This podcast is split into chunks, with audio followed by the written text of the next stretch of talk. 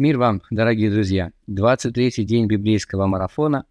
Остается 342 дня до его завершения. С вами Игорь Егерев. Сегодня в Ветхом Завете мы читаем 4, 5 и 6 главы книги «Исход», а также 23-й Псалом. А в Новом Завете 16 главу Евангелия от Матфея. В этой главе Иисус спрашивает своих учеников, «За кого люди почитают Меня, Сына Человеческого?» Ну и в ответ слышит несколько версий.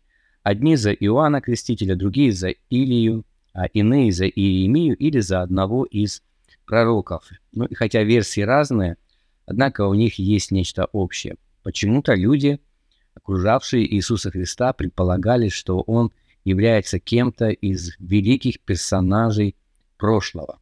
То ли он воскрес, то ли он реинкарнировался, но, в общем, но он один из них. Почему так? Может быть, потому что они не могли предположить, что среди них мог э, жить некто равно великий, вот этим древним героем прошлого. Человек, который родился в Вифлееме, э, э, жил и был воспитан в Назарете, э, в Галилее. Э, ну, очевидно, он не мог быть кем-то великим, если только он не реинкарнированный или не воскресший персонаж прошлого. Так, кстати, и мы очень часто относимся а, к каким-то героям прошлого с большим пиететом, чем к тем, кто живет рядом с нами по соседству. Но вот Христос как раз-таки, он был великим, и они видели его величие. Но у них не укладывалось в голове, что такой великий человек мог э, быть воспитан где-то в Назарете в семье плотника. Может быть, так объясняется это. Однако же апостол Петр дает довольно правильное определение того, кем Иисус на самом деле являлся. Иисус ведь их тоже спрашивает, за кого вы меня почитаете? И это очень важный вопрос, кстати. Иисус задает его и сегодня людям, и люди на него отвечают по-разному. А, кто-то считает, что он был пророком, а, что он был а, великим учителем нравственности, а кто-то считает, что он был шарлатаном, а кто-то считает, что его вообще не было, что это какой-то собирательный образ – кто-то считает его Сыном Божьим. А, вот в зависимости от того, как мы отвечаем на вопрос, который Иисус задает, за кого вы меня почитаете, а, мы попадаем в какие-то разные категории. А на самом деле есть только две категории людей с точки зрения Писания. Это мир и а, Царство Божие. И верующие в Иисуса Христа как Сына Божьего являются гражданами Небесного Царства, становятся ими очень мало верить в то, что Иисус просто был пророком. Да, он был пророком, но пророки были и до него, и после него тоже были пророки. А, мало верить в то, что он был учителем нравственности, потому что и учителей нравственности тоже было много, до него и после него. А, он радикально отличался от всех людей именно своим небесным происхождением, поэтому апостол Петр как бы за всех отвечает «Ты Христос, Сын Бога живого. Вот это очень важно, понимаете? Что он не просто учитель, не просто пророк, не просто хороший человек. Он сын Бога живого. Вот. Это очень важно. И а, он попадает в точку. Кстати, мы не знаем, а, придерживались ли такого мнения все ученики Иисуса Христа.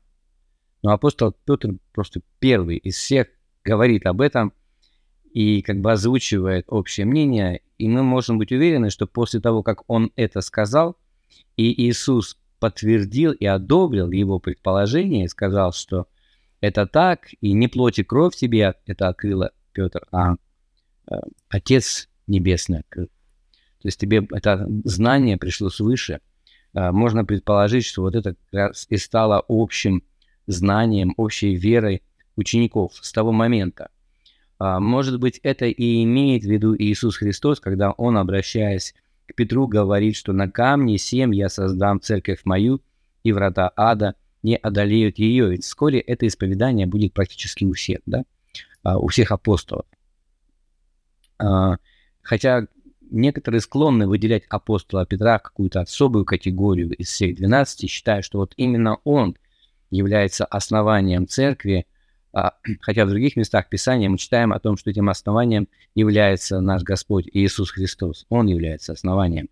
А, здесь Христос также, обращаясь к Петру, говорит, «Дам тебе ключи Царства Небесного, и что свяжешь на земле, то будет связано на небесах, а что развяжешь, разрешишь на земле, то будет разрешено на небесах».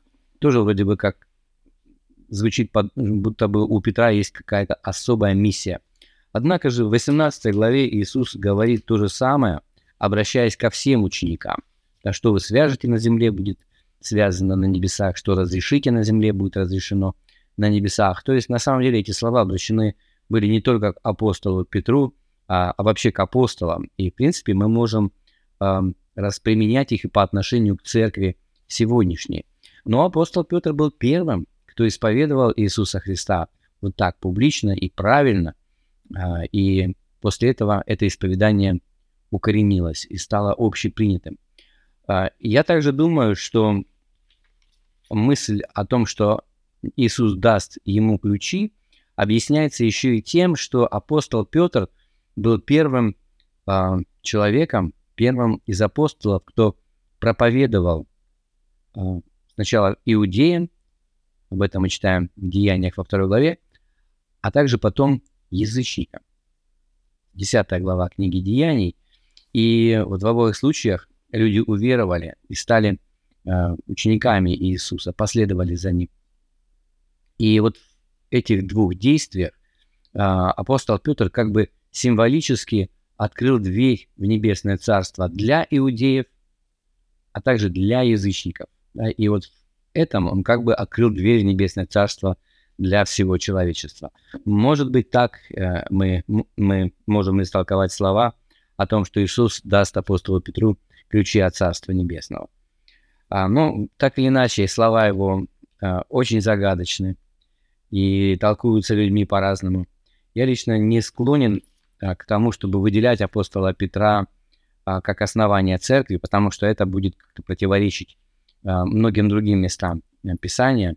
Но, скорее всего, он был все-таки первым, в том смысле, что он первым исповедовал Иисуса Христа и первым проповедовал его а, двум Э, категориям людей, которые в иудейском понимании э, представляли собой вообще все человечество. Давайте прочтем 16 главу Евангелия от Матфея. Если я что-то непонятно сказал, или у вас возникли вопросы или возражения, пожалуйста, напишите об этом в чате. А мы можем с вами продолжить общение э, после того, как вы посмотрите это видео. Также, конечно, не забывайте прочесть 4, 5, 6 главы книги исход и наш сегодняшний 23-й псалом. Делитесь своими комментариями, своими открытиями в Библии. А, задавайте ваши вопросы, ставьте лайки и подписывайтесь на наш канал «Библейская среда». Пусть Господь благословит вас.